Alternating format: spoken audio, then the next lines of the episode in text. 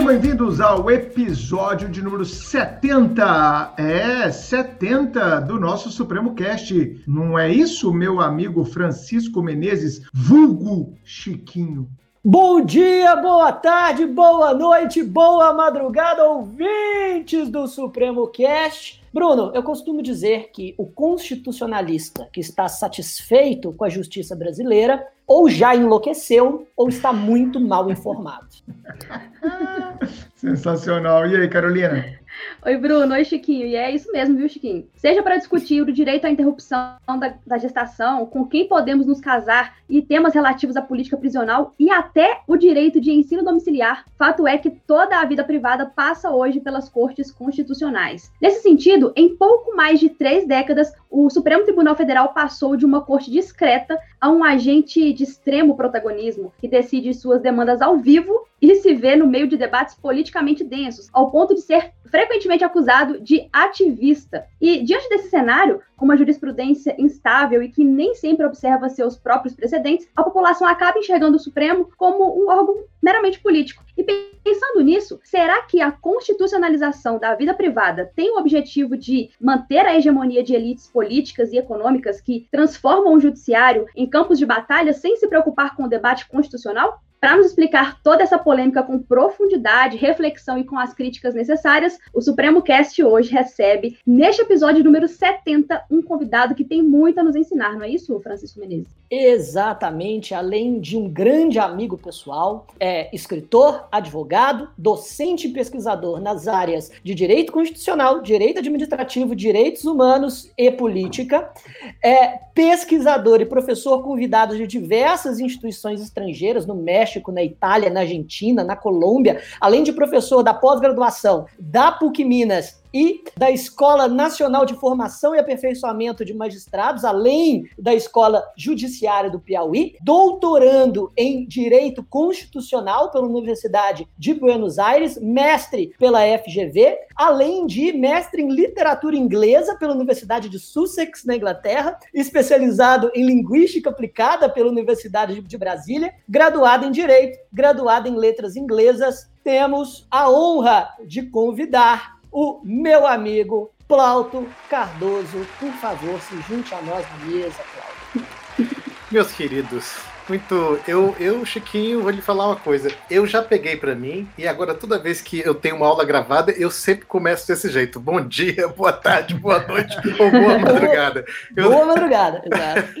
não, não há outro jeito. É... Muito boa tarde, Bruno, Carol. Prazer em conhecê-los. Muito obrigado pelo convite e por me receber é, hoje aqui. Eu, eu eu, eu, no Piauí, é, é, Bruno, se fala. Eu, eu, tenho um pai mineiro que, é, depois de ser juiz no, no, nos territórios, é, assumiu a magistratura no, no, Piauí. Então, fez carreira até a aposentadoria no Tribunal de Justiça do Piauí. E eu acabei morando três anos em Teresina. E no Piauí, Chiquinho e Carol, se fala que, olha, dê dinheiro, mas não dê intimidade a uma pessoa, entendeu? Estou falando aqui de um pouco de intimidade, eu já entro neste programa com uma certa angústia, porque as conversas com o Chiquinho, na hora que eu pisco, já acabou, sabe?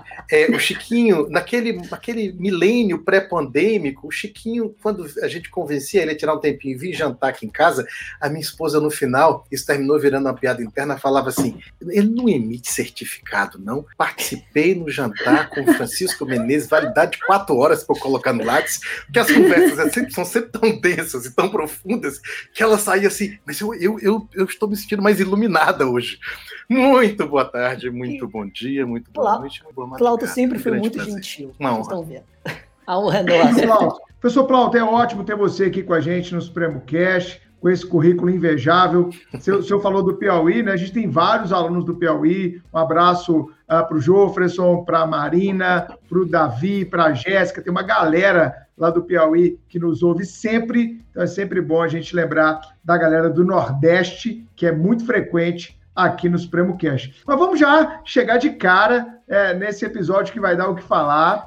E já vou para a primeira pergunta aqui, hein, Chico? A primeira pergunta é: a população em geral, as pessoas que não são do direito, muitas vezes, elas falam que o STF devia ser fechado, que o STF é político, que isso não é judiciário, que isso é a ditadura do judiciário. Primeira impressão sobre essa fala que está cada vez mais comum da gente encontrar, professor Plauto. Olha, é, mas eu entendo, entendo muito. Veja que. Mas é, é bastante plausível, né, né, Chiquinho?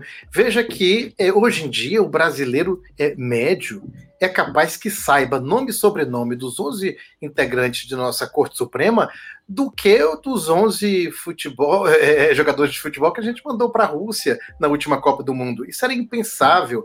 Veja, quando eu, eu venho estudar em Minas com 16 anos, é, é, quando eu faço 18 anos, nós temos um, uma nova Constituição, 1988, sou de 70, é, você tem uma corte absolutamente discreta. não sabia nome de ministro algum, de como, vale lá nome sobrenome. Não era parte do dia a dia da gente, não era uma questão de é, midiática. A corte, nos seus primeiros anos, é, Bruno e Carol, passa muito tempo ocupada ditando a regra do jogo né, falando como é que ela mesma iria funcionar, como é que os poderes iriam funcionar e se interagir. Era uma nova ordem constitucional. Essa era a maior demanda. Depois passa, até o final da década de 90, com todas as privatizações é, é, do, do, Fernando, do, do, do, governo do Fernando Henrique Cardoso, e aqui alerto a todos os nossos queridos ouvintes que eu posso eventualmente até é, falar nomes de certos governos eu não tenho a menor preocupação com política partidária em minha vida acadêmica. Eu estou aqui sempre e quero que vocês todos entendam os meus comentários como preocupação é, com política pública, com instituições. Então, é, a corte, até final da, da, década de 90, estava preocupada com questões inflacionárias e questões das grandes privatizações é, não eram governos que traziam, ou que se podiam, quem sabe, até se dar o luxo de ocupar com bandeiras mais populares. Como a casa um pouco mais organizada, Chiquinho, chega ao poder o ex-presidente Lula da Silva, que chega com uma carga de, de, de, de bandeiras mais ligadas à justiça social. É essa, sabe, que prometemos lá na carta de 1988, com esse, esse, esse que virou quase que um catálogo de ilusões, e vamos tratar disso com um pouco mais de carinho. E veja que Neste momento, a corte começa a ser desafiada com questões de políticas públicas para dar e ser chamada a dar, e este é o grande papel é, de uma corte constitucional é, nesse nosso contexto atual, dar um certo selo de juristicidade, de legalidade a essas políticas públicas. E aí, é, Bruno, é, para responder a sua pergunta, dessa corte que sai de uma corte discreta, que ninguém conhecia, a uma corte que em 2007, aí esse é um ano muito marcante, é, muda é, o seu modo de agir. Uma dada classe de funcionários públicos insatisfeitas, insatisfeita com a promessa lá de 88, falaram: vocês falaram que a gente podia fazer greve, ia poder. E até agora ninguém regulamentou, regulamentou isso. É, e aí a corte, neste momento, pela primeira vez, não só reconhece a omissão legislativa, como também diz que lei deveria ser aplicada enquanto o Congresso não legislar. Isso foi uma inovação. A corte sai num crescendo de 2007 até 2019 e passa por todos esses temas que Carol falou. Em 2005 é instada a dizer se podemos, é, é, e termina em 2008 esse julgamento, a instada a dizer se podemos pesquisar com células troncos, casamento homoafetivo, é, é, nepotismo, quem, a, a, quem podemos contratar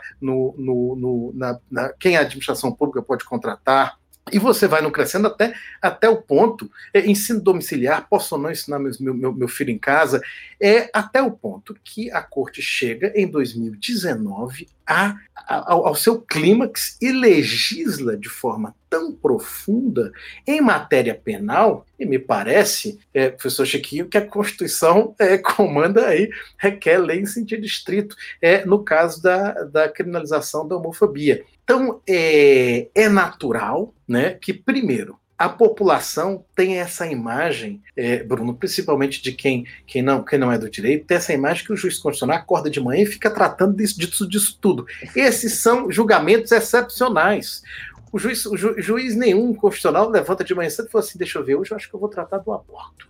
Não, não é assim. A corte fica majoritariamente, vamos ver isso, tratando de questões principalmente da constitucionalidade, é, na verdade, da, da inconstitucionalidade de leis estaduais que nunca deveriam ter nascido. Né? Uhum. E, e, e é, são muito mais causas nesse, desse tipo do que qualquer outra coisa. Mas quando a corte assume este rol, este, este, este papel protagônico, é, com um impacto muito claro na vida do dia a dia, aí qual que é o problema da população? Que começa a notar. A população nota que às vezes certas regras são seguidas e às vezes não. A população é difícil ser momento... coerente o tempo inteiro, né, professor? É muito hum. difícil manter a coerência para tudo. É, mas aí, mas aí é um outro problema. Nós estamos falando de uma corte que tem dificuldade é de manter qualquer coerência. É, seus precedentes nascem com problemas muito sérios na sua própria gênese. É, você tem longos votos é, de, no, em, em rácio decidente, às vezes, que são contraditórias para chegar na mesma conclusão, ou que são coincidentes e chegam em conclusões opostas. É, a corte que não observa o seu, a sua própria jurisprudência e a população nota. Ué, mas vem cá, mas agora pode prender é, é, é. depois de, desse julgamento no segundo grau, mesmo com recurso? Ah, agora não pode mais? É. Aí a imagem é de uma corte política. Para usar o exemplo da semana, né? Pode abrir igreja ou não pode? O governo estadual e municipal podem determinar esse fechamento ou não pode? O plenário decidiu que isso cabe a eles. Não, mas eu aqui, na minha, no meu final de semana, no meu plantão, eu entendo que é diferente. É uma zona, cara, não dá. Então eu concordo, adiro integralmente ao seu pensamento, à pergunta que fiz. A população tem razão mesmo de entender que a corte é, é, se torna cada vez mais algo político, né, Chico? E deixando a técnica de lado, né, cara? Exato. Eu achei, eu, eu achei interessante esse marco inicial naquele mandado de injunção da greve do, do, do funcionalismo público, e eu me lembro exatamente todo o bafafá que, que aquele, aquele julgamento gerou, e realmente é, é de lá para cá que a gente vê cada vez mais essa, essas matérias sendo julgadas pelo Supremo Tribunal Federal, como o Plauto colocou brilhantemente, muitas vezes sem coerência e o pior, né, sem um, um respeito ao colegiado. Porque mesmo quando o plenário julga, nós temos muitas vezes 11 votos com fundamentos completamente distintos, são 11 monólogos que não concordam entre si, muitas vezes em nenhum momento, a, a ponto de chegar de, de, ser quase impossível que um jurista aponte precisamente qual foi o fundamento do acordo. Uma tese. Com a tese, porque não, exato, porque não tem, porque não tem acórdão, porque tem na verdade 11 votos que são exercícios de vaidade que muitas vezes falam coisas opostas, às vezes para chegar na mesma decisão, às vezes para não chegar. Agora, dentro dessa dessa parede no qual a gente está colocando o STF, a gente nota que a, a corte tomou para si a responsabilidade, muitas vezes, de julgar contra majoritariamente, de fazer, e isso às vezes é dito pelos ministros, fazer o que o Congresso Nacional muitas vezes não tem coragem, como, por exemplo, julgar a, a criminalização da homofobia, mesmo sem lei escrita, estrita, prévia e certa, rasgando de morte a Constituição, em algo que, que, que era impensável há 10 anos atrás, mas, enfim, não estou dizendo se, a, se a, a, homofobia deve ou não ser criminalizada, mas da forma como a, a corte fez, claramente isso é, é, é extremamente debatível. Mas a minha pergunta é: é, assim, é, é, papel de cortes constitucionais julgar de forma contra-majoritária? E nessa esteira, o STF pode ser chamada de corte constitucional no Brasil? Olha, é, são perguntas bastante interessantes porque é o que se pensa, né? É o que se pensa. Nós aprendemos, ou pelo menos deveríamos ter aprendido, a, a duras penas. É, e aí, para usar uma, uma frase do ministro Roberto Barroso, aprendemos durante a Segunda Guerra Mundial que o direito não poderia ser embrulho para qualquer conteúdo. E aí decidimos é, instaurar, é, e aí começa esse grande protagonismo, instaurar no seio de nossos de, nosso, de nossas repúblicas é, cortes constitucionais com esse etos, né, com esta, esta função Robin Hood de defender minorias é, ou de, de, de defender a democracia, defender valores constitucionais que resolvemos é, definir que não que seriam valores desejáveis para uma, uma democracia livre, defender de uma, de uma eventual maioria tirânica de turno. Então, é o papel e uma das razões nascentes, um dos fundamentos do que se chama comumente da dificuldade contra majoritária, que é a existência de uma corte ou de um órgão é, dentro de um poder não eleito com a prerrogativa de anular, de revogar atos normativos dos poderes eleitos. Essa tensão entre a existência de uma corte constitucional e a teoria democrática é o que a gente chama de dificuldade contra majoritária. E você vê isso nos votos dos ministros. É, veja o ministro Gilmar Mendes, é, naquele caso da, da ficha limpa, né? Eu, eu, eu me lembro que este voto é um voto que eu, eu sempre tenho a mão. Ele fala, na, nos primeiros, primeiros 20 linhas, ele usa é, o papel contramajoritário da jurisdição constitucional, é, a opinião pública, ele fala de forma contramajoritária, é, a Constituição, ainda que contra-majoritária, é, tensão entre a jurisdição constitucional e democracia, isso nos primeiras 15, 20 linhas. Então é, é, é mas será? Veja, por exemplo, é muito fácil, né? A gente é um erro garrafal. E aí eu estou citando aqui o, o famoso é, investigador britânico Sherlock Holmes, em uma das, das suas falas, ele fala assim: olha, é um erro garrafal, meu caro é, Watson, é tentar chegar nas conclusões antes de, ter os, de se ter os dados e fazer com que suas, os dados se encaixem às suas conclusões. Né? Veja o que, que Thomas Macho fez no maior dos estudos que temos é, conhecimento e que analisa todas, eu estou falando todas, queridos ouvintes, todas as sentenças, uma impossibilidade aqui, né, Bruno e Carol, todas as sentenças da Corte, da Corte Constitucional, da Corte Suprema Norte-Americana entre meados de 1930 e meados de 1980, são 50 anos. Conclusão que deixou é, boquiaberto o mundo jurídico é, mundial. A Corte Constitucional norte-americana não era uma corte Robin Hood. A Corte Constitucional americana é, é, decidia de maneira majoritária, em sintonia com o poder dominante, em mais de 62% dos casos. E somente é, decidia de forma contramajoritária em troca de poderes. Então, no que pese toda essa questão de, de decidir de forma contramajoritária, o que a gente vê muito é uma sintonia é muito forte entre a forma como decide uma Corte Constitucional e, a, e o poder dominante. Veja os poderes do relator, professor Chiquinho. É, o Supremo em Pauta analisou é todas as decisões da presidência do ministro Ricardo Lewandowski. E aqui não é crítica ao ministro nem nada, é porque é o único, o único recorte que temos dados. Analisa todas as decisões. Em 80%, 80% das, do, dos casos, dos julgamentos, a, o voto do ministro é coincidente com o voto da maioria vencedora. Há, há várias razões possíveis para isso, mas isso chama atenção, como, como se julga. Nós não temos dados para afirmar que o STS julga de forma contramajoritária, mas aqui, Bruno e Carol, o que é julgar contramajoritariamente? Se eu posso. É, se, a defesa de direitos de minoria requer sempre um julgamento contramajoritário, mesmo quando se tem apoio da população? O que é julgar contramajoritariamente dentro de um contexto continental como o Brasil? Em certos momentos você tem apoio no Sudeste, mas não no Nordeste, é, em, ou no Sul, que é mais conservador em certos assuntos. É, é, é então, assim, é, a impressão que tenho é, e isso faz parte da minha própria pesquisa no doutorado, é, é que o nosso STF, apesar do discurso Robin Hood, presente em vários dos seus é, é, é, votos de seus ministros, e principalmente na última década, não é uma corte, uma corte que julga de forma contra-majoritária, majoritariamente. É, Corte Constitucional sempre vão julgar de forma contra-majoritária, mas eu não acho que é o papel do nosso STF, como também não é, é o papel, e não, se, não é o papel, e nós temos dados para isso, da Corte Suprema do Canadá, da Corte Suprema da Nova Zelândia, da Corte Suprema Sul-Africana, da Corte Suprema de Israel e da Corte Suprema é, norte-americana. É, muito provavelmente essa é a nossa conclusão e essa é a minha percepção pessoal também. Mas o STF é uma corte constitucional? Ele, ele pode se chamar dessa forma? Podemos chamá-lo dessa forma? Aí veja essa questão da engenharia, né?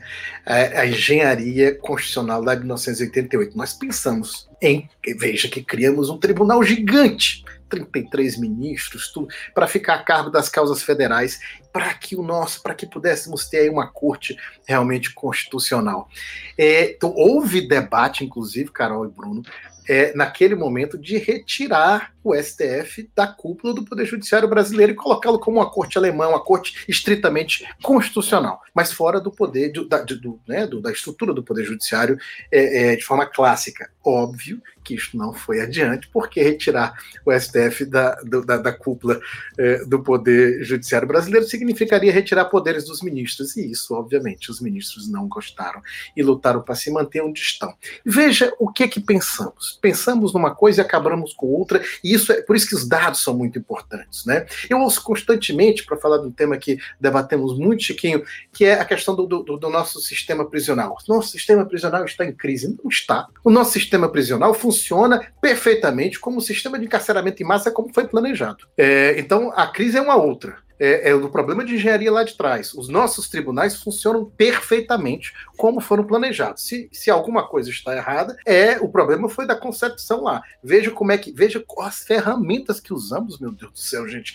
para medir os nossos tribunais. A gente mede a eficiência dos nossos tribunais como se mede restaurante. Quantos pratos entregam os comensais e qual o tempo de entrega aos comensais, sem se perguntar. Esta é a pressão sobre os juízes, sem se perguntar se o prato certo está chegando ali naquela pessoa certa, se aquela pessoa tem tolerância à lactose. Então a gente fica medindo eficiência. Quantas, quanta, qual, qual o número de tutela jurisdicional que o juiz de primeiro grau, segundo grau entrega é, e o tempo de entrega, isto obviamente não é a forma adequada de medir uma, uma, uma defesa de tutela de qualquer tipo de direito. E aí como é que pensamos no STF? Pensamos numa Corte Constitucional.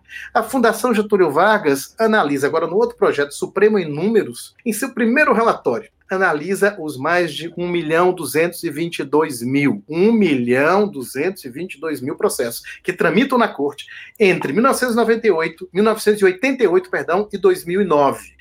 Qual, qual, foi a, os, o que que os dados nos refletiram? Os dados mostrando primeiro que nós não temos um STF eles são, nós estamos falando de no mínimo, é uma quimera no mínimo de três cabeças. Nós temos uma Corte Constitucional, sim, nós temos uma Corte Suprema Recursal e nós temos uma Corte de competência originária. Mas aí qual que é o problema? Pelo menos do ponto de vista quantitativo, Bruno, a corte que pensamos para ser nossa corte constitucional o é somente em 0,51, 0,51% dos casos ah. que chegam até ela.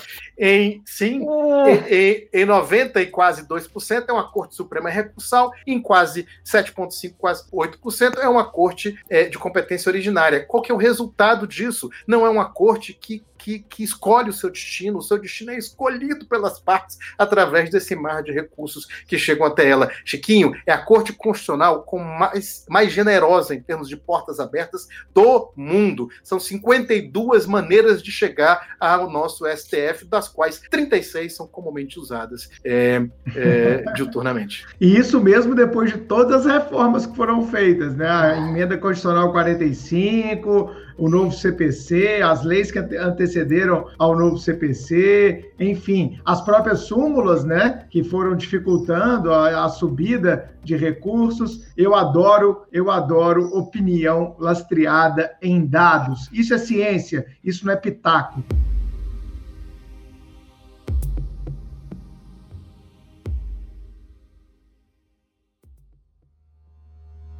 Professor Plauto, e pensando nessas decisões contramajoritárias, nesse papel de corte constitucional, acho que a gente começa a caminhar pelas consequências políticas do fortalecimento do judiciário como um todo. E nesse sentido, eu quero te perguntar: é, quais são as origens políticas para a gente iniciar esse debate da recente onda de constitucionalização? Como é que você explica isso para a gente? Olha, Carol, eu vejo duas ondas. Você tem uma onda clássica aí hum. de constituições que nascem depois de um regime duro, de regimes autoritários. Então você tem uma onda na, na segunda metade dos anos 40 aí do, do século passado, retrasado, está passado, 1940 em diante, metade disso, 45 em diante, que você tem é, a Constituição Indiana, aí você tem o pós-guerra com a Constituição Alemã e várias outras constituições nesse contexto, é, que são contextos, a, a, a nossa própria Constituição vem desse, desse contexto de 88, de uma, um período de redemocratização, a Constituição sul-africana, após-apartheid, são questões que têm muita coisa em comum que são constituições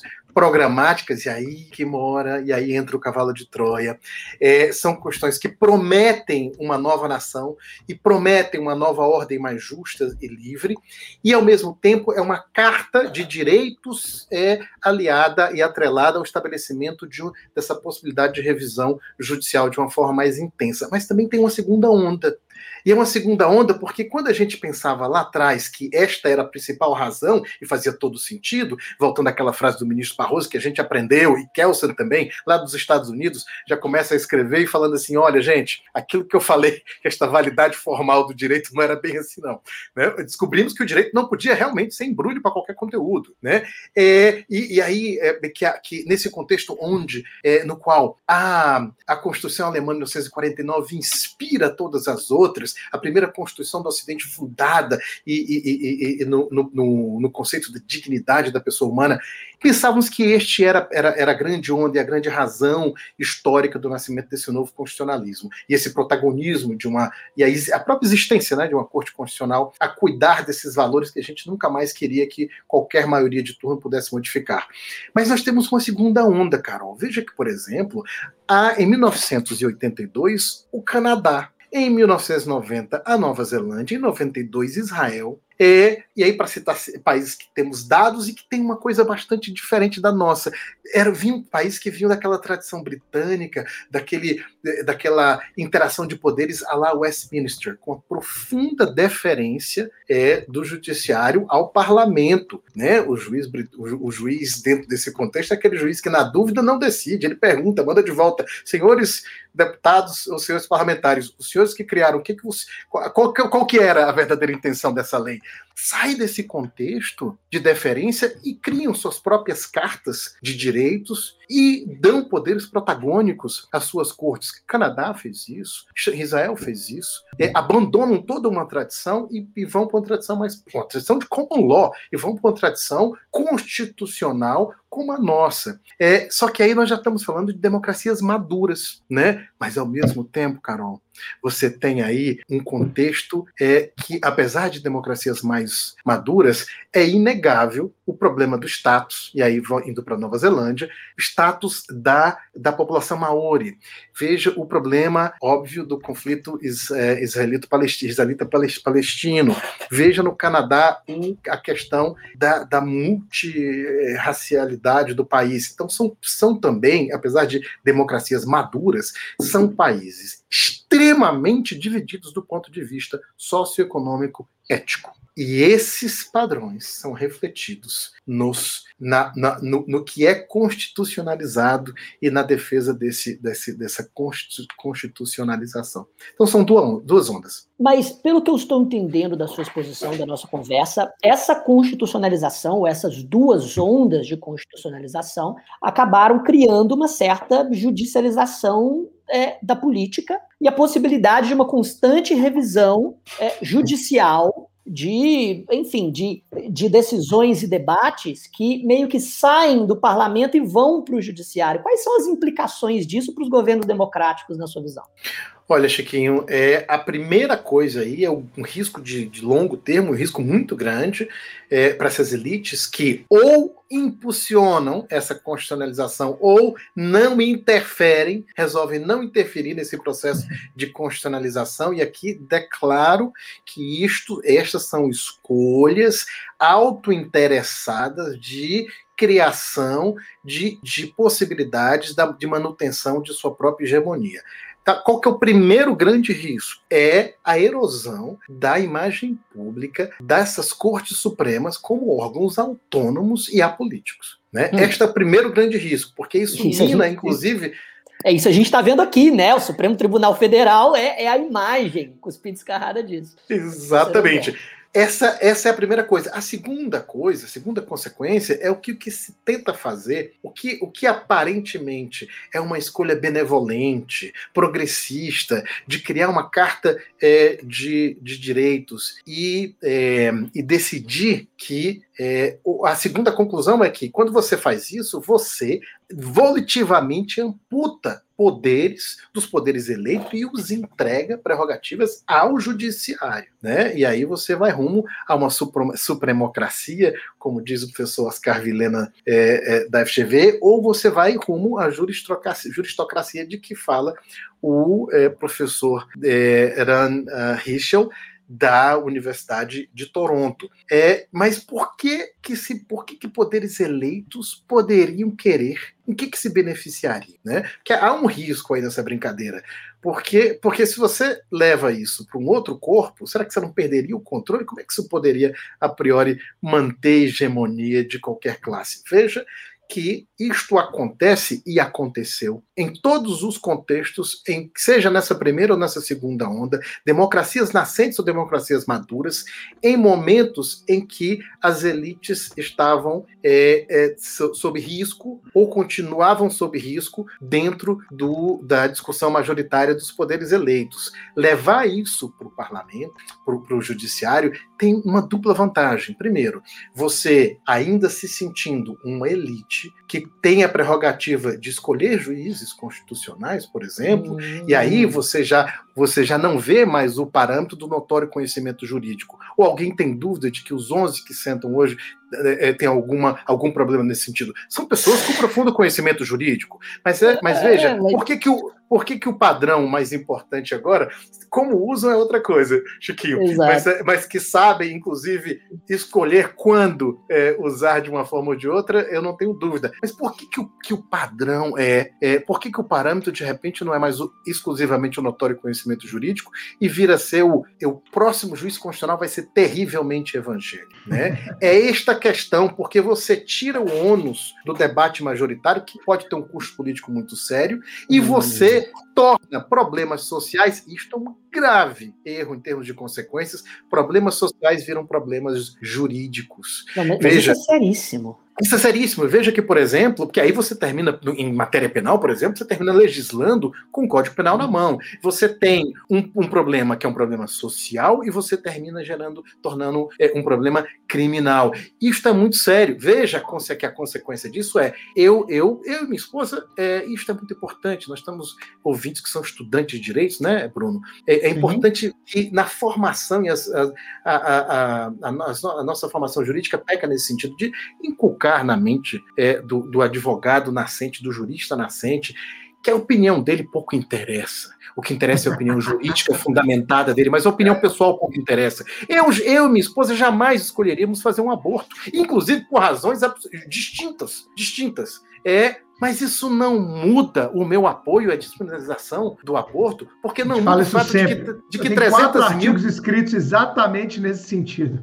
Não muda. A nossa opinião, a do Bruno, a da Carol aqui, ou do Chiquinho sobre aborto, ou de qualquer outro ouvinte, não muda o fato de que 300 mil mulheres partem a porta do SUS com problemas sérios pelos abortos feitos em clínicas clandestinas, inclusive as argentinas, antes é, da descriminalização agora feita pelo Congresso argentino. Isso não muda o fato, a minha escolha pessoal, não muda o fato de que entre entre 5 a 6 mil dessas mulheres vão, vão falecer. Ou seja, é um prejuízo tremendo. Né? Então, é, é, é... E, e, desculpa, porque esse assunto me toca muito, sabe, é, professor Plauto, porque é o seguinte, cara, é, eu sempre, nas minhas aulas e palestras, eu sempre tento é, brincar com os alunos de uma forma bem lúdica, para eles entenderem uma coisa, cara, você tem o direito de ter a posição que você quiser, como você falou, a questão do aborto, isso é, isso é o seu âmbito, isso é a sua individualidade, essa é a sua forma de enxergar a vida, essa é a sua construção é, psíquica, muitas vezes, né? Que o, o, jurista às vezes parece que esquece é, é, o lado psíquico das coisas. Agora, isso é uma coisa completamente diferente do que uma democracia vai estabelecer como regra geral. Então a gente tem que fazer um distanciamento. Qual que é o distanciamento? Eu, Bruno, tenho dificuldades de fazer ou incentivar uma mulher a fazer um aborto. E isso não tem nada a ver com eu dizer que o nosso ordenamento deveria permitir para quem quisesse. A gente quer sempre partir de um pensamento unitário. Isso é um ranço terrível do cristianismo, que todo mundo tem que acreditar na mesma salvação, todo mundo tem que acreditar na mesma ideia, e quem não acredita é inimigo, sabe? E é, e é isso, isso, isso, isso, isso assim, é a semente do mal dessa polarização idiotizante que a gente vive na sociedade hoje, cara. Não tenha dúvida. E aí você tem um problema que é social e não religioso, e, e você trata ele como se fosse um problema jurídico. E problema social, né, Bruno, requerem, problemas sociais requerem soluções sociais e não é. soluções penais, né? Muito menos. É, senão o direito vira um fetiche, né? O direito vira um fetiche, como se vai solucionar todo e qualquer problema existente na vida de sociedade. A gente já falou isso aqui em vários outros episódios do Supremo Cash Carolina. É, eu concordo plenamente com o Bruno e, e, inclusive, assim, essa fala dele foi cirúrgica. A gente precisa saber dividir, separar os papéis, né? O eu jurista e o eu não jurista. Porque não quer dizer que, por eu acreditar que aborto é questão de saúde pública, que eu vou fazer um aborto ou que eu desejo que alguém faça, enfim. E essa questão de aborto é muito é muito, me toca muito também. E tá judicializado, é hein, Carol? E tá lá com... na DPF lá, hein? Tá na DPF lá, Exatamente. 442, ajuizada pelo pessoal, que o STF não vai pautar nunca na próxima década. Eu faço uma aposta, como e, quiser, é... que ele não vai pautar isso. Já tem, o, já, já tem o HC, né? Do Luiz Não, Roberto o HC é anterior, né? E falava de é, prisão preventiva. Mas... 124, 306, exatamente. É. Em, que ele, em que ele discursa quase 10 páginas sobre a inconstitucionalidade do aborto. E, o, o objeto do HC é prisão preventiva, tem um parágrafo. E depois tem 10 páginas para traçar a opinião dele sobre o aborto. Ex e aí, na sequência, coincidentemente, foi... coincidentemente, meses depois, o pessoal ajuiza a DPF 442. Assim, coincidência. É, é, exato. Não, e, e, opinião que, inclusive, não foi pedido, porque no, no, no, HC não se cogitou sobre essa inconstitucionalidade. O pedido da, da liberdade provisória dizia respeito à má fundamentação da prisão preventiva. Então você vê como, a que ponto o ativismo chegou. E eu, eu concordo plenamente, sobre... adiro também a, aos, aos pontos que foram desenvolvidos. Eu, inclusive, digo aos meus alunos de graduação, eu falo, olha, se você colocar a sua opinião embasada em senso comum na prova, eu te dou zero por extenso. Por extenso no questão. Pois é, porque veja, então são esses dois riscos: a deterioração da, da imagem da corte e esta, esta, este insulamento. Se insula o debate político e o leva de forma segura né, ao, ao judiciário que a gente termina depois descobrindo pelos dados, não julga de forma necessariamente contra-majoritária, tende a julgar em sintonia com o poder dominante. Veja é, a situação é, da, mencionada pelo professor Bruno, é, se templos evangélicos vão abrir ou não no domingo, e aí a gente nota que basta um juiz constitucional para causar o estrago. Exatamente.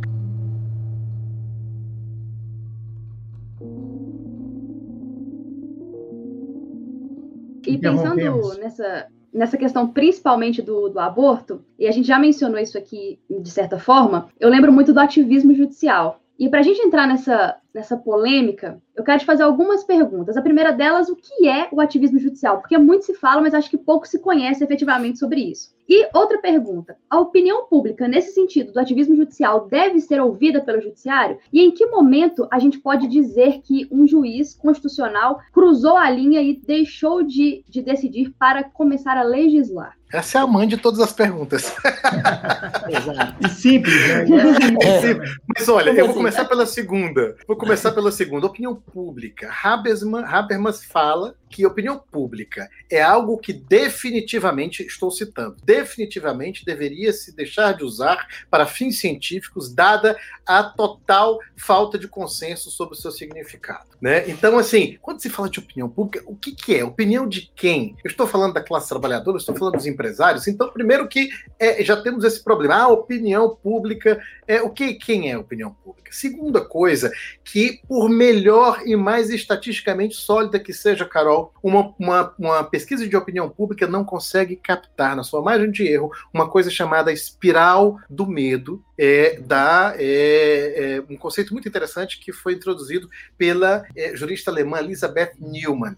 O que, que, é essa tese dela? É uma tese muito relevante. É, que maqueia esses números que a gente. Ah, 71% dos brasileiros são contra o aborto. O que é o problema de um, de um dado desse, por mais margem de erro de 0,5? A questão aqui é o seguinte: quando uma tese é percebida por uma pessoa como dominante, ela se concorda, tende a falar. Se ela faz parte da minoria, ela tende a se calar. E isto maximiza esta, esta o que ela chama de espiral do medo, maximiza certas posições que não necessariamente são dominantes. Então, opinião pública é um conceito, primeiro, que eu, eu, eu sou do partidário de Habermas. Eu não acho que deveria, primeiro, embasar é, trabalho científico. Segundo, é, graças a Deus, veja naquele, naquele, naquele trabalho que eu citei aqui do Thomas Macho, que analisa aqueles 50 anos aí de decisões da Corte Suprema norte-americana, ele fala que só em 2% de todas essas decisões é havia alguma menção à opinião pública pública.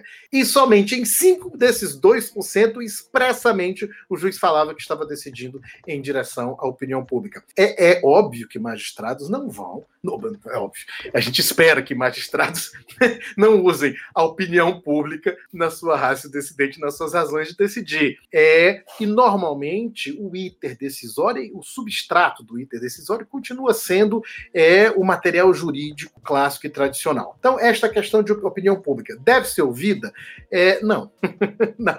Esse não é um papel de corte constitucional. Né? Isso aí quem tem que fazer são os parlamentos, são os poderes é, é, é políticos. Só que, veja, nós não e nem, e nem dizer, desculpa, Claudio, e nem dizer que vou julgar assim porque a maioria do Brasil pensa assim. Vou julgar isso aí porque a maioria do Brasil é cristão, tá ok? Estou seguindo mas... a voz das ruas.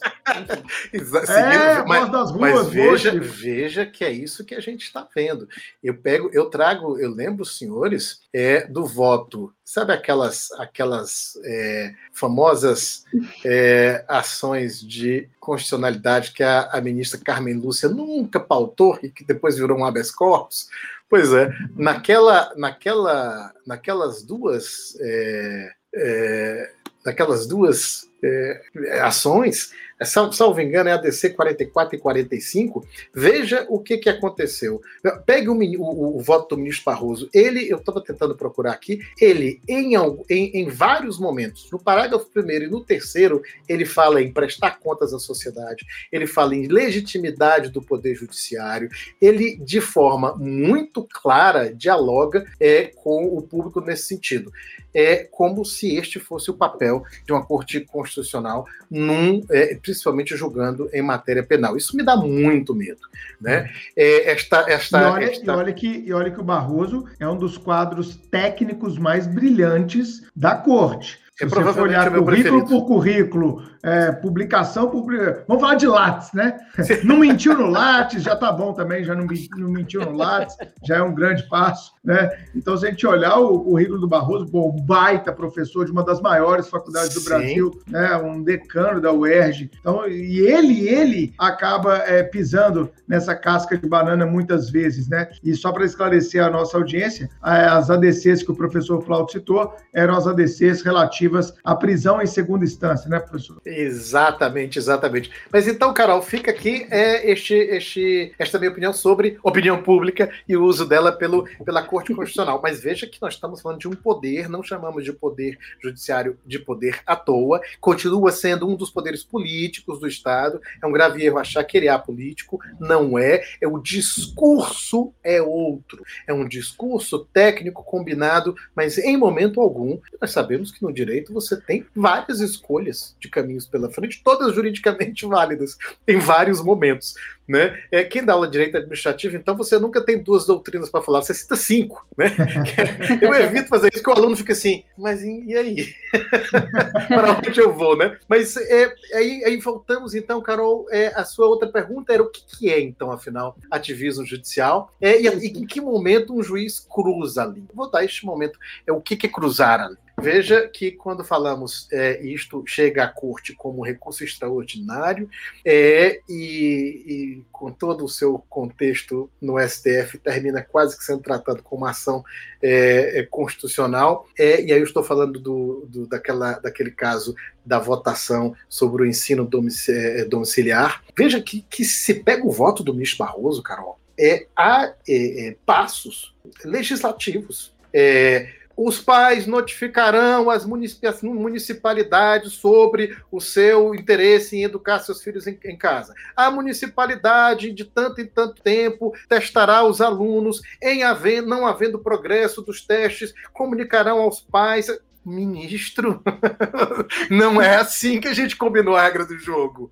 Isto claramente é legislar, mas de uma forma muito aberta. Né? Eu estou te dando um exemplo grotesco, gritante, e de novo, Bruno, eu estou citando o próprio do ministro Barroso, mas é só porque que é o meu ministro que eu mais leio é, e tenho mais afinidade, então eu, eu consigo citá-lo mais como é, é, é de forma é, coincidente com minhas visões e também quando eu acho que ele está equivocado. Mas é só por uma razão porque eu pesquiso mais, mas não tem nada é, em particular contra, do ponto de vista jurídico, o pessoal com, com o ministro. Então, esse caso, para mim, é um caso clássico. Agora, e o ativismo? O que, que é? Esse, esse claramente é um, é um ativismo judicial. Mas veja, é, Carol, que para mim o termo ativismo judicial não necessariamente é algo que esteja semanticamente com a carga negativa. É, e veja que nós esperamos do judiciário essa coragem de dar esse impulso civilizatório às repúblicas quando os outros poderes não têm coragem de fazê-lo. E é a porta do judiciário que nós batemos. O que nós esperamos é que isso seja feito com uma certa autocontenção né, e com os parâmetros que combinamos constitucionais lá em 1988. Isso é que nem sempre acontece.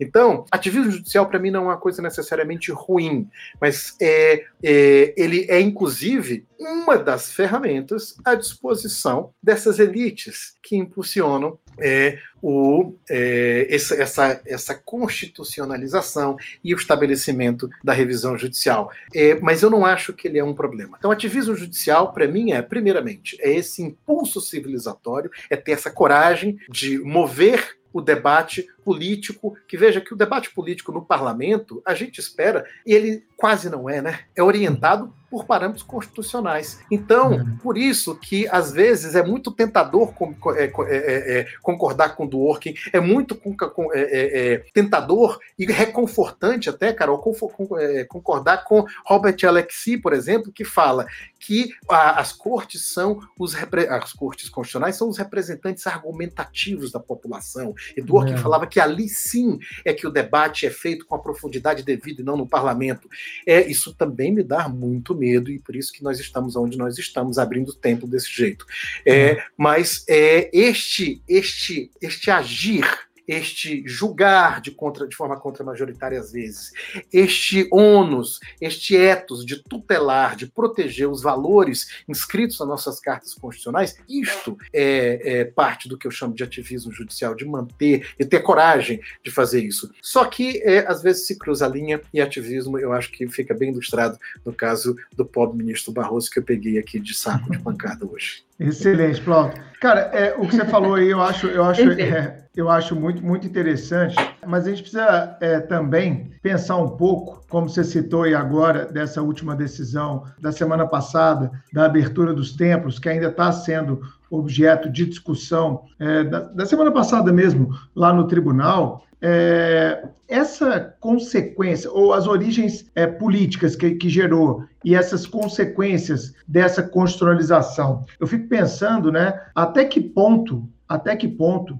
é, a gente vai ter é, isso dentro do STF, sabe? Porque isso está se repetindo cada vez mais. Nós estamos vivendo, não sei se a gente pode chamar de crise, crise da corte, crise da democracia. Algum, algo está errado, meu amigo. Assim, a gente é jurista e a gente não sabe explicar mais para a família, como você falou na primeira pergunta que a gente fez. Você chega no. Não tem mais almoço de família também na pandemia, pelo menos isso, né? Mas a gente não tem que explicar certas coisas. É, a gente não consegue explicar para uma roda de gente mais próxima. Mas não podia, agora não pode mais. A pergunta é: a gente resolveu é, judicializar certas questões constitucionais, a gente tem uma inércia do legislativo. Eu acho que tem um ponto que pouca gente está tocando ano, Plauto, não sei se você concorda, fazendo uma pergunta dentro da pergunta, é, o legislativo está perdendo muito com essa pandemia, porque as correntes majoritárias estão atropelando de uma forma como nunca antes vista, porque é tudo plenário virtual, vota aí, e em, no, em seis dias a gente aprovou uma PEC a PEC 109 foi aprovada em seis dias. Em duas, dois turnos, em duas casas, está certo que é emergencial, mas por seis dias, eu duvido que se tivesse lá com o microfone aberto, as pessoas indo no púlpito, falando, o deputado defendendo, a, a pressão ali corpo a corpo, né, que é muito comum é, na Casa Legislativa, se as coisas estariam sendo tão atropeladas assim. O projeto surge num dia para vacinação por privados, no dia seguinte já está aprovado. Num, num, dia o cara fala, ó, vamos fazer isso, no dia seguinte já passou em todas as comissões, no outro dia já está indo na plenário virtual e no outro dia já está aprovado. Cara, a minha pergunta ela é tão fácil quanto a da Carol, professor Plauto. Onde a gente vai parar? Mas, Bruno, Sabe? veja. Vai ter veja uma ruptura? Que... É, não, veja que, que nós escolhemos não ter ruptura. Veja que o que aparece, que o, o que parece ser problemas da pandemia, na grande maioria dos casos, são problemas já pré-existentes. Nós levamos 20 hum. anos debatendo no, no, nosso parlamento o Código Civil de 2002, 20. Hum. Nós levamos cinco anos debatendo, vejo crescendo, até chegar nesses assustadores seis, oito dias aí é, desta PEC que você falou. 20 anos debatendo o Código Civil, cinco anos debatendo o Código de Processo Civil, oito meses para debater a reforma trabalhista com a, o volume é, de mudanças nas relações de trabalho. Oito meses, com votação nas duas casas, é óbvio que não foi debatido a contento, muito menos é, é, amplamente com a sociedade. E então esse crescendo não é uma coisa da pandemia. Isso, essa, esse drive-thru é, no parlamento já vinha acontecendo de Excelente forma crescente. expressão, vou usar a partir de agora, copiando drive-thru parlamentar. Mas é, é, assustador, é assustador. Quase que você pede uma emenda e vai lá pegar. Você quer retirar ou você quer que entregue em casa? Porque seis dias para emenda parlamentar é quase isso. É para se assustar. Mas é, não é? E, e, mas veja, Bruno, que nós não estamos falando em ruptura, nós estamos falando, isso aqui nós temos que nos dar conta, de uma nova dinâmica de relação de poderes.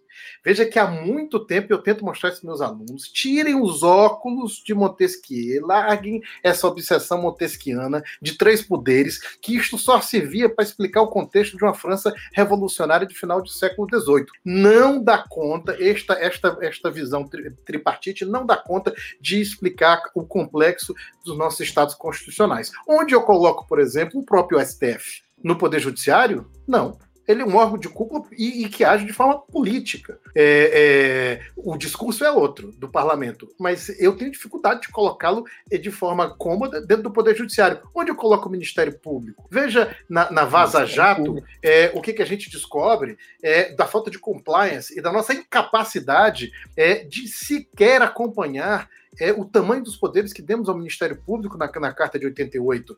Veja as Cortes de Contas, né, que foi um, um parecer de uma Corte de Contas que derrubou é, um, a segunda presidente que, que. Corte de, já estou dando três exemplos aqui de cabeça, então de cara eu já faço aí seis poderes. Então, é, primeiro, nós temos que sair dessa dinâmica de três poderes porque ela simplesmente ela é didática, ela nos serve na sala de aula para contar a história da organização dos poderes republicanos, mas ela não serve atualmente para nos explicar. É mais ou menos como dizia Nelson Rodrigues, a experiência é como um farol de carro, só ilum mas ilumina para trás. Então, é, a tônica é: nós temos uma nova dinâmica. Esta nova dinâmica, o que acontece com essa nova dinâmica é que o debate é conscientemente, e aqui eu falo de forma expressa, conscientemente retirado do contexto majoritário, insulado e levado para um contexto judiciário que, apesar de toda a técnica, autonomia e independência, ele é afetado por questões políticas de ministros. É ou desses jogadores. Ou o que que poderia explicar? Veja que o, o ministro Cássio é, é, Nunes nem sequer disfarça neste caso. Antes se disfarçava. Nós estamos falando de um ex-vice-presidente de um TRF. Não há dúvida do seu notório conhecimento jurídico, da sua técnica, mas ele nem disfarça naquela decisão. Um mês antes, em fevereiro, ele mesmo votou contra a, a, a, a possibilidade de que essa associação que propôs essa DPF pudesse fosse legitimada. E um mês depois no, de novo, sem. Cadê a urgência, né? O Mitch Marco Aurélio questionou, pobre Poder Judiciário. De onde, cadê a urgência disso? Né? O, o, o próprio Supremo já tinha decidido também no pleno, no pleno que é, essas prerrogativas eram prerrogativas de abertura ou fechamento de negócios, ou, ou, ou do que fosse, eram uhum. prerrogativas do Executivo Municipal. Não havia muita dúvida sobre esse tema. E os, AGU, os precedentes. O como advogado-geral das igrejas. É, veja, mas é, veja que ele, tanto Aras quanto a AGU vem Da mesma associação. Vem da mesma associação. A associação emplacou três já. É a mesma associação defendendo os mesmos interesses. Então, o que nós temos aqui, e aí temos que o principal é não morder a risca de ficar preso no debate jurídico, porque é isso que se requer. E esse uhum. debate jurídico não faz sentido nenhum, porque nem os próprios ministros levam a sério os seus próprios precedentes. Todos os precedentes utilizados pelo ministro Cássio não são nem sequer precedentes. É, são casos clássicos e até grosseiros de distinguishing. Então o ministro nem disfarçou. É uma decisão política. Antes se disfarçava um pouco melhor. Essa, essa é a minha maior preocupação do e, ponto de pra, vista estritamente e também, jurídico. E para gerar, isso é uma coisa que a gente tem que ver, Carol, é, que eu tenho percebido isso, especialmente é, nesse momento de crise sanitária, econômica que a gente está vivendo, por que não também política, na minha visão, uh, também uma forma de colocar ainda mais o Supremo nas cordas. Aquela decisão, aquela, aquela, aquela ação que o próprio presidente da República assinou é, a revelia do seu advogado-geral da União, é, para falar, para que o Supremo se manifestasse sobre uma coisa que ele já tinha se manifestado, é exatamente uma manipulação política da corte para que seus aliados tivessem mais munição nas críticas contra a própria corte. E eu vejo um movimento claríssimo nesse sentido. De um não é exclusivo nosso. Não, isso é, não de um é grupo organizado, nosso. de um grupo organizado que faz a corte ficar em evidência, para a corte falar, lógico que eu nego, e reforçar a argumentação perante seus seguidores ou súditos, seja lá como se chama. Veja que isso não é um problema só nosso. Veja que esse veja no contexto norte-americano. Veja que a Barack Obama lhe foi negado é a nomeação de um ministro quando estava terminando aí dois meses do seu, do seu último mandato. Trump, a Trump lhe foi concedido. Então ele colocou uma juíza terrivelmente uhum. evangélica na corte. O que que fez o pessoal no Texas? Proibiu toda forma de aborto. Toda, toda, toda, toda, até o aborto por violência, por estupro, por qualquer coisa. E para quê? Porque sabem que fazendo isso, qual que é o, a, a, o próximo passo? Vão levar à Suprema Corte. O que, que a Suprema Corte vai fazer? Aí provocar uma revisão da própria decisão sobre o aborto na própria é, Suprema Corte sim, americana. Lembrando, sim, exatamente. Lembrando que lá o aborto é, é permitido desde 1973 por uma decisão decisão da, da Suprema Corte, que agora vai, vai sofrer essa revisão. É, mas, mas, Plauto, assim, já, já começando a caminhar para as nossas conclusões, e, e eu estou achando que a conclusão vai ser muito mais sombria do que eu pensava que seria, ou pelo menos está tá parecendo, é, deixa, deixa eu entender e talvez conseguir concatenar aqui aquilo que a gente já construiu até aqui. Me parece que a, a, tentativa de, de constitucionalização de, de, direitos fundamentais, é, em tese, como uma proposta para trazer justiça social, vem, de certa maneira, com um cavalo de Troia, que é o poder do, que, que o judiciário agora ganha nessa revisão judicial é, de, da, da implementação desses direitos. E me parece que, se esse campo de batalha simplesmente está sendo cooptada pelas mesmas elites, então nós temos a mesma guerra em um campo de batalha diferente. E o pior, Antes, a guerra se acontecia no parlamento, em que havia um pouco mais de interpenetração das forças democráticas, agora parece que, esse, que essa batalha acontece em, em um campo em que só vale o suposto tecnicismo, mas que esconde a, a política, muitas vezes partidária e até religiosa, dos membros que não se deixam interpenetrar pelas forças democráticas. Então, minha pergunta é bem direta para você. Você acha, então, que esse constitucionalismo, né, no sentido de é, trazer a uma justiça social prometida pela Carta de 1988 é, através dessa revisão judicial, você acha que, na verdade, isso pode ser antidemocrático? E se for, estamos todos perdidos? Olha, é, o Chiquinho está querendo aí um final Star Wars, né? É, estamos todos perdidos. Aliança é. Rebelde. pois é.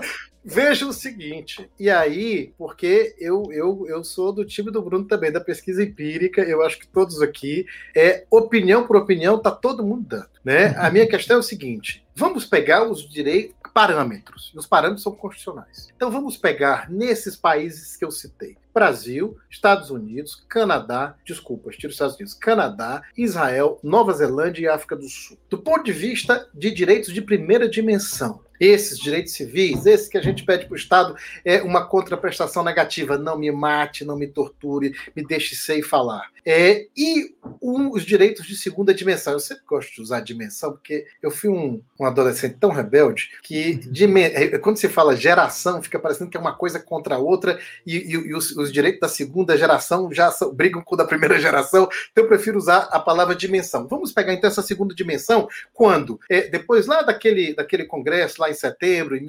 1776, na Filadélfia, é, é, depois de um, um, pouco mais de 150 é, anos, a gente se é, é, um pouco, pouco menos, né, de 150 anos, a gente se dá conta que não bastava isso, que a gente tinha que pedir aí um pouco mais do Estado, e aí nascem, é, e aqui no Ocidente a gente termina esquecendo por este olhar sempre para a Europa, é, a gente se esquece da Constituição de 1917 mexicana, belíssima, em que você pede o Estado que cuide da sua, de que ele dê um mínimo de dignidade na sua moradia, segurança pública, educação, né? Vamos parar nesses dois aí, porque se chegar, a gente chega em dimensão 8, 9, tem muita dimensão que, para mim, a partir da quarta, quinta, no máximo, é para vender livro.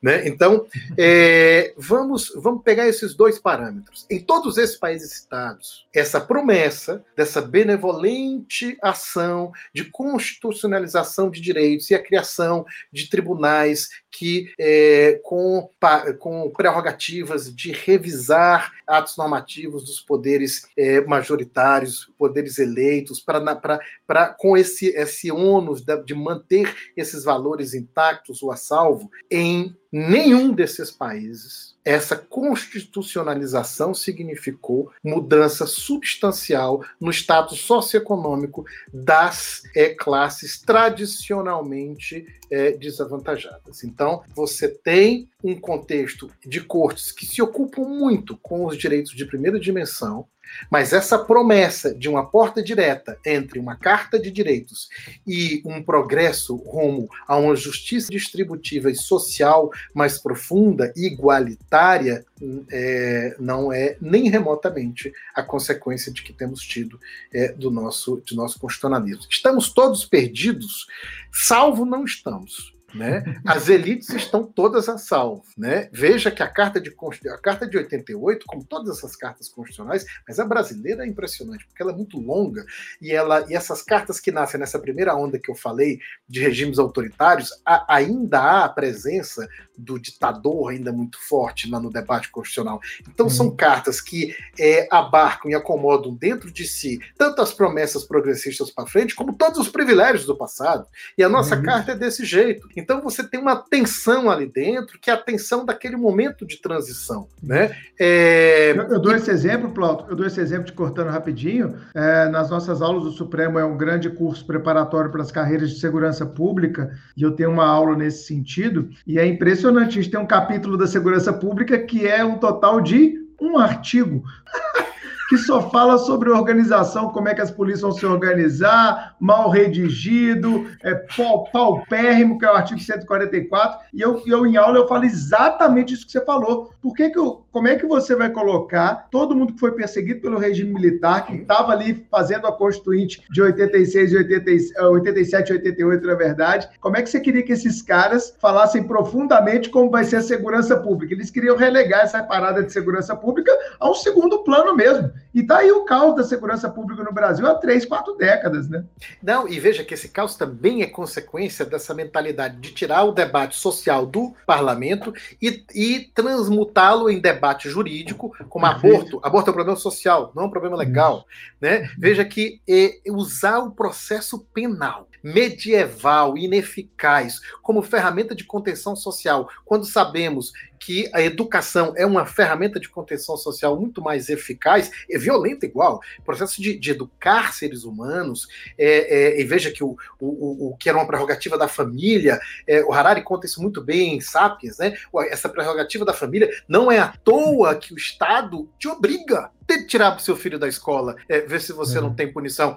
O, é o Estado que, que, que, educa, e educa justamente para que esses valores possam ser inculcados ah. na esperança de que, que tenhamos aí a manutenção de um certo pacto republicano. É o Estado que cuida do que a família cuidava, da Previdência. É o Estado que cuida quando você fica doente ou seguro, é aquilo. É A família sai desse debate e o Estado toma de conta. Mas veja, Bruno, que mesmo assim parece que não conseguimos aprender, porque querer usar o processo penal como ferramenta de contenção social é algo é, que realmente eu, eu, eu tenho muita dificuldade de entender. Perfeito. Excelente. E você falou de um ponto que eu acho que merece um podcast, viu, Carol? Que é a educação no Brasil em 2021 e 2022. Pode abrir academia, pode abrir restaurante, pode abrir bar, é, pode abrir templo, mas ninguém está discutindo a abertura de escola, a vacinação de professor. É, é, assim, cara, eu como professor, isso dói meu coração. Nós estamos gerando um gap educacional gigantesco para Não. crianças e adolescentes no Brasil, impedindo socialização. Isso devia estar assim na ordem do dia, sabe? Meu irmão, é, não tem que discutir desculpa, cara. Olha, templo, ok, pode ser importante para uns, para outros não. Boteco aí, pô, isso não é serviço essencial, nunca foi. É, mas academia tá lá, atividade física você pode fazer em vários lugares que não na academia. Então é muito lobby, ninguém está escutando, gente. O mais importante são Olha, as escolas, cara. Quem tem tenho... filho pequeno, eu estava pensando hoje com a minha diarista aqui, hoje é dia dela vir aqui em casa. Cara, a filha dela estuda numa escola estadual, a menina tem nove anos, ela está praticamente há um ano sem aula e é, é umas atividadezinhas ridículas. A gente que tem filho, às vezes, em escola particular, a gente não tem dimensão do que está acontecendo para quem depende de ensino público no Brasil. É como se fosse uma greve eterna e manda Sim. lá uns exercíciozinhos. Cara, a gente precisa muito discutir isso colocar a luz nesse assunto, sabe? E não só isso. Veja, eu tenho um filho de três anos e meio e romper, que foi para a escola durante um mês para que eu, como educador, você não sabe o que, que eu sangrei por é. dentro, Bruno Chiquinho, é quando isso. eu tive que romper o contrato, quebrar o contrato com a escolinha dele, escolinha primária. Ele agora vai voltar nessa semana que meus sogros e a bisavó e uma tia, que são os núcleos que a gente tem contato nessa quarentena em que a gente se impôs, é, todos vacinados, ele agora vai voltar a ter homeschooling. Mas veja que, e aí Gilberto Freire é, encaixa muito bem nisso, né? A, é, é, a educação formal é só um papel da escola, o outro é saber se conversar, claro. fazer laços, estabelecer laços. Esse talvez para mim seja o papel, o principal, o papel número um da escola. Veja, Bruno, e aqui para concluir essa, essa questão da educação, porque isso é um, uma questão muito, é, muito cara para mim, é ninguém tem dúvida né, que em 1933, que eu vejo o tamanho do buraco que a gente está, ninguém tem dúvida que em 1933, quando Hitler ascende democraticamente ao poder, que a, ninguém tem dúvida que ninguém nega ou duvida que a Alemanha é, entregava educação de qualidade aos seus cidadãos. E aí no, o que nos acende o farol é que nem isso a gente entrega, porque não basta somente é, é, uma educação de qualidade. É preciso uma educação que gere e fomente debates que possam gerar a consciência de que eu posso escolher o meu lugar no mundo sem escolher o outro. Essa educação é, é, não basta com educação de qualidade. Essa, esse papel da educação, gerar esta consciência de que eu posse, de que se forme cidadãos que possam, que sejam, estejam prontos a escolher o seu lugar no mundo sem escolher o outro, é para mim o principal papel da educação. E como estamos longe disso, meu amigo? É, é, um, é, um, é um grande. Acho que, na minha visão, a galera fica discutindo economia, etc. Na minha visão, como professor, o grande, é, o grande trauma dessa pandemia vai ser uma geração que simplesmente é, é não estudou é, um ano de atraso né, nessa geração inteira. Isso vai repercutir no ensino superior daqui a pouco, já está repercutindo, já está diminuindo o número de ingressantes no ensino superior. Isso vai gerar uma evasão escolar, isso vai gerar uma evasão, como já está gerando no ensino superior. No ensino de base, nós vamos ter meninos com mais dificuldade é, dessa experiência interpessoal. Eu tenho uma cunhada que é dona de escola de maternal, ela conta que é, as poucas vezes que voltaram agora, tem alguns meninos com muita dificuldade de interação, de aceitação, de fazer essas trocas. Enfim, esse é um episódio à parte que nós temos que trazer, viu, Chico? Somos professores e não podemos negligenciar a educação nesse momento. E vamos agora àquele momento final que todo mundo gosta.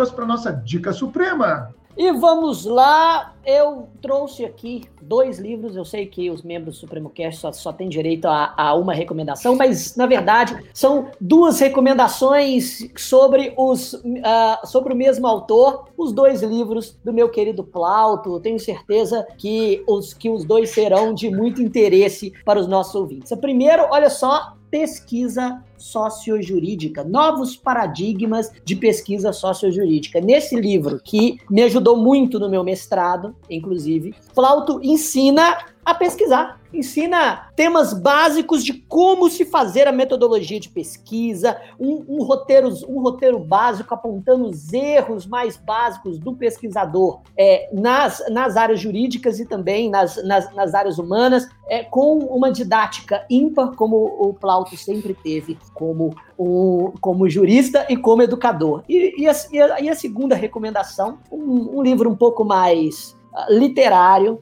Cartas a Gualegaixu. Esse, esse livro também do Plauto foi escrito a partir de, da, da compilação de uma coluna mensal que ele escrevia em suas viagens para a Argentina. E são todos textos que demonstram uma certa inquietação de um jurista para com uh, o mundo, não só o mundo do direito, como também inquietações com relação a, a a, sociedade contemporânea e, a, e, ao papel do, do, do indivíduo é, dentro, desse, é, dentro desse contexto. É, textos como Vamos matar o criminoso? Interrogação. É o meu, é o meu favorito, inclusive. É, a insustentável leveza do ser, muros e medos. É, enfim, é, é, sempre um deleite ler o que o, o, que o Plauto escreve. Inclusive, ele é, oferece o livro novos paradigmas da, da pesquisa sociojurídica, não, não é, Plauto? Para os nossos ouvintes, através do formato e-book. Vamos saber como procedimentaremos, é, como, procedimentalizar este, é, esta, este download, mas eu realmente recomendo para todos aqueles que querem se tornar pesquisadores ou que já estão dentro do campo do trabalho acadêmico. Essas são minhas dicas. Ótimo, Bruno. perfeito. Muito obrigado, meu querido amigo. Super e anotadas. Sim, a, a então, ideia é que se possa ter acesso livre. Ô, Plauto, então já vamos com você. Qual é a sua dica suprema e já explica pra gente como a gente faz para baixar esse e-book aí. Esse, esse e-book eu disponibilizei pro, pro professor Chiquinho e que vocês possam distribuir da forma que for mais interessante dentro é, do contexto do, é, do, do curso supremo. Vamos é... colocar no blog, tá, Carol? Galera, pode ir no nosso blog que já vai estar tá lá para vocês, tá? Carol vai providenciar a disponibilização desse e-book através do blog.supremotv.com.br. Mas diga lá, Flauto, o que você trouxe pra gente? Tô curioso pelas suas dicas. Eu, eu, trouxe, eu trouxe duas dicas, só que uma delas vem, vem num combo. Essa primeira dica aqui, e o Chico Buarque vai provavelmente me matar de tornar isso mais público ainda. Ele, durante mais de duas décadas, teve esse dicionário analógico, e ele foi no, no Rio de Janeiro e comprou os sebos todos e levou para Paris, os quatro, cinco que tinha. Depois descobriu que João Baldo Ribeiro também tinha um antigo velho, né? É, e esse dicionário é maravilhoso, porque porque ele une as palavras não por, por, por sinonímia, antonímia, mas por analogia. Então, Dicionário Analógico da Língua Portuguesa, de Francisco Ferreira Azevedo, é recém-lançado agora, com prólogo do Chico Buarque de Holanda, que se mostrou é, invadido. Ele se, falou que se sentiu que se abriram um guarda-roupa e o quarto de casal dele. Ele fala isso no prólogo. É, isso é uma edição agora de fevereiro deste ano. É um dicionário uhum. incrível. Eu não consigo mais é, é, escrever um, sequer uma petição, não só minhas crônicas. No contexto do que havíamos é, estávamos tratando e essa questão da, da, pesquisa empírica, eu recomendo esses dois livros que eu acho que são um combo muito importante. É, um deles, do professor argentino, que eu tenho a honra de ter como meu, meu coordenador do doutorado, Jorge Belchok, que ele fala da independência da Corte Suprema, ele fala da Argentina, através do controle de constitucionalidade. E é uma pesquisa sócio-jurídica com é, páginas e páginas e páginas assim de dados explicando como ele chegou naquelas conclusões. A outra uhum. é um estudo que é, influenciou bastante a linha do, de, de, a minha linha de pesquisa, que é justamente este livro Rumo à Juristocracia do professor Hans é, da Universidade de Toronto, e é um professor que analisa essas, essa segunda onda nesses quatro países: Canadá, é, é, África do Sul, é, Nova Zelândia e Israel, e as razões é, dessa, desse, desse, dessa constitucionalização moderna e as suas consequências, é, e chega nessa conclusão é, de que o constitucionalismo falha em, suas, em cumprir as suas promessas declaradas, como também falha o nosso direito processual penal, que se esconde declarando que socializa e, e evita é, violência, quando na realidade, numa lógica maluca de tentar incluir excluindo. E nós sabemos que nunca, nem, nem de longe, nem do começo, quis cumprir seus objetivos declarados e que na realidade é usado é, de uma outra forma é, em, nosso, em nossa república.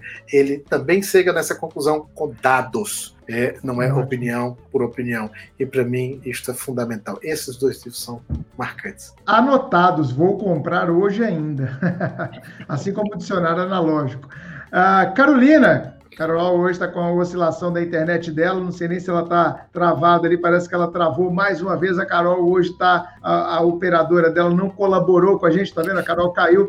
Então, para finalizar aqui, eu indico, não sei se vocês dois assistiram, um filme que tem indicado ao Oscar de melhor filme, ao Oscar de melhor ator. Eu vi no final de semana passado e achei maravilhoso, simplesmente maravilhoso. É um filme que eu quero, daqueles que você fica pensando até no outro dia de manhã, sabe?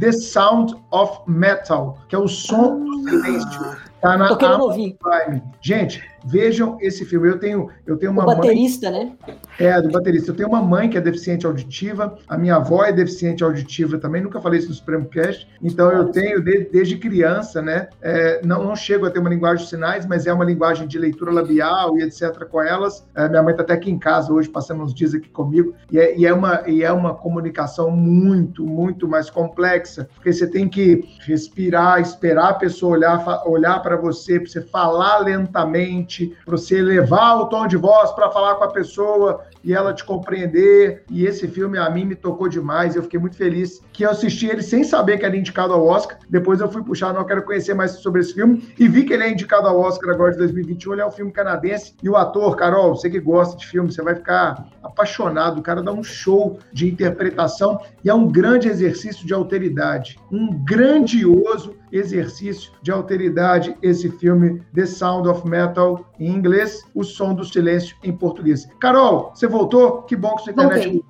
Sua dica suprema para a gente fechar. Inclusive, esse filme está salvo na minha lista, pretendo assistir no final de semana. A minha dica suprema é Como as Democracias Morrem. Leitura obrigatória, obrigatória para a gente entender o que está acontecendo no nosso país e no mundo. É assim, é uma leitura muito, muito gostosa, muito fluida. Então, por dois dias vocês leem isso aqui, tá, gente? Ó, pequenininho. Por favor, façam isso. Como as democracias morrem. Excelente. Recomendo também.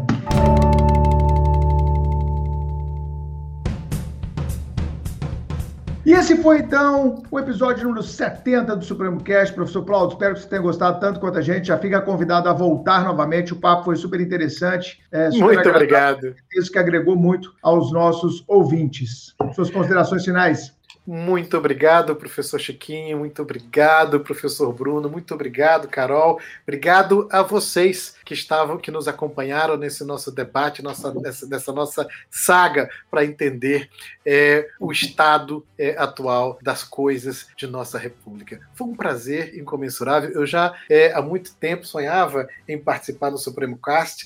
É, é, eu creio que hoje, se não o mais, mas é está é, entre os dois mais falados é, e debatidos é, é, programas, digamos assim, lato senso jurídicos do momento. É uma grande honra, muito obrigado, foi um enorme prazer. Aceito o convite para voltar no futuro. Chico, a Plauta, a honra foi toda nossa. Eu sou suspeito para falar do Plauta. Ele é um grande amigo, uma das pessoas mais inteligentes que eu já tive o prazer de conhecer. As, as nossas conversas, às vezes a gente se liga para falar uma coisa específica, aí quando a gente despede, eu olho o tempo de ligação, uma hora e 25 minutos, porque é, ele realmente é um poço de conhecimento e eu tenho certeza os, os nossos ouvintes gostaram muito, apesar de que se compreenderam, se sentiram um pouco inquietos com as nossas conclusões com relação ao estado da nossa democracia e a promessa não cumprida da constitucionalização de direitos, mas este também é o objetivo do Supremo Cast, colocar a mente para ficar um pouco inquieta, para sair do lugar comum, para sair da zona de conforto, e isso e eu tenho certeza o Plauto fez muito bem. Muito obrigado, meu amigo. Obrigado Plauto, muito obrigada pela sua participação. Foi um prazer te receber aqui. A gente precisava mesmo conversar sobre esses assuntos e pensar fora da caixa, né? Como o Chiquinho destacou aí, o papel do Supremo Cast é esse: levar informação com conhecimento e qualidade. Então, muito obrigada pela sua participação. Obrigado você, um grandíssimo prazer. Até a próxima. Valeu, galera. Até o 71. Tchau, tchau. Tchau, tchau. Um abraço.